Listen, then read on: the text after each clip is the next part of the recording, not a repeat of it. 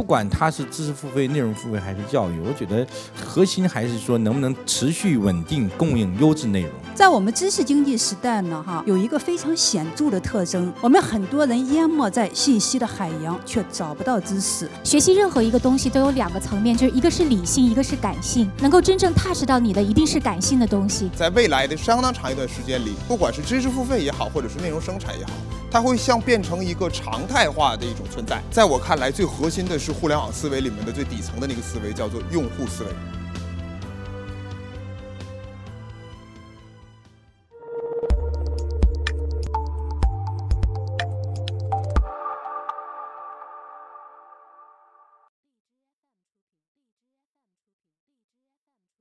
我们现在这个时代呢，是毫无疑义的，就是一个知识经济时代。但是有很多人其实对于知识经济呢，还是缺少了解。所以我想请我们在座的讲者呢，哈，发表一下对知识经济的这样的显著特征的这么一种描述。那我认为，比如像知识经济，在很多年前就有了，它不是一个新话题。就太阳底下无新事，你总能在过去找到某一种同样的内容，或者它只是表现形式不一样嘛。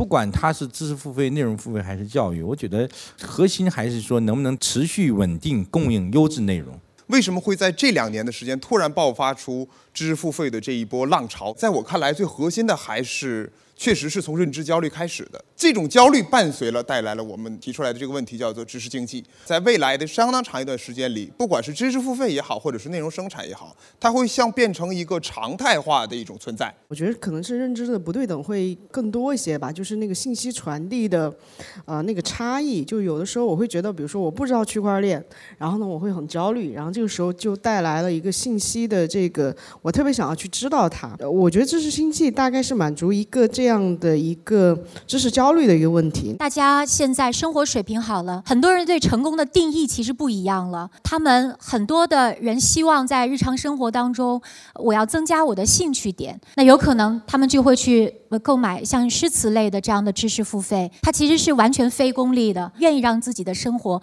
更加立体和多维。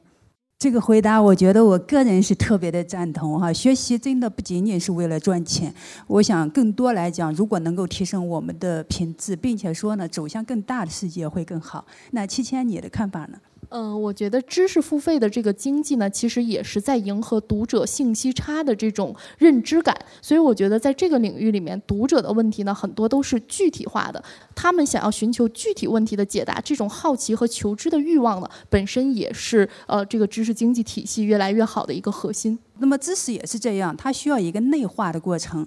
那么到底怎么样才能够是让这一些付费的课程发挥效用，不让我们的钱白花？然后怎么样去避过这个知识付费的雷区呢？我想请每一位讲者呢，哈，用一句话来给到我们的观众呢一个建议。学习任何一个东西都有两个层面，就是一个是理性，一个是感性。能够真正踏实到你的，一定是感性的东西。理性的，就像你为了一个很功利的目的学会了这个东西，其实很快就会被忘掉。如果你不内化成自己的，比如说像骑自行车或者游泳一样的这种技能的话，但是永远踏实到你的内心的东西，你很难忘记。所以我在说，学习学习的时候别着急，你可以去找到能够真正踏实到你的东西，然后呢，让子弹飞一会儿。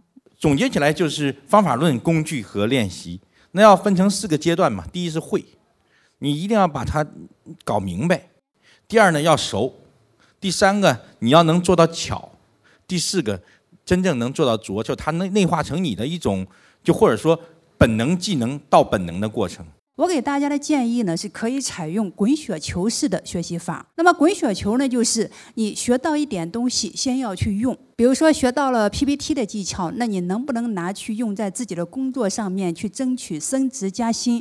然后你可能就愿意去学习 Word、Excel，学习更多。这样呢，就是用一个小小的行动去带动更多的行动，用更多的行动又带来了更大的一个改变。在这种情况下，我觉得学习呢，它就变成了一种快乐，因为你直接呢从学习里面是能够受益的。所有的知识付费产品，我认为应该是用户导向的，就是它没有千篇一律的方式。在我看来。最核心的是互联网思维里面的最底层的那个思维，叫做用户思维。在我们知识经济时代呢，哈，有一个非常显著的特征，我们很多人淹没在信息的海洋，却找不到知识，这是真正的一场知识炼金术。那么我们怎么样才能够把知识炼出金子来？我想这个呢，我们不能提供答案，只有在座的各位你们才能够拿到这个答案。那么我们的圆桌讨论呢，就到这里，非常感谢大家的倾听，感谢各位讲者。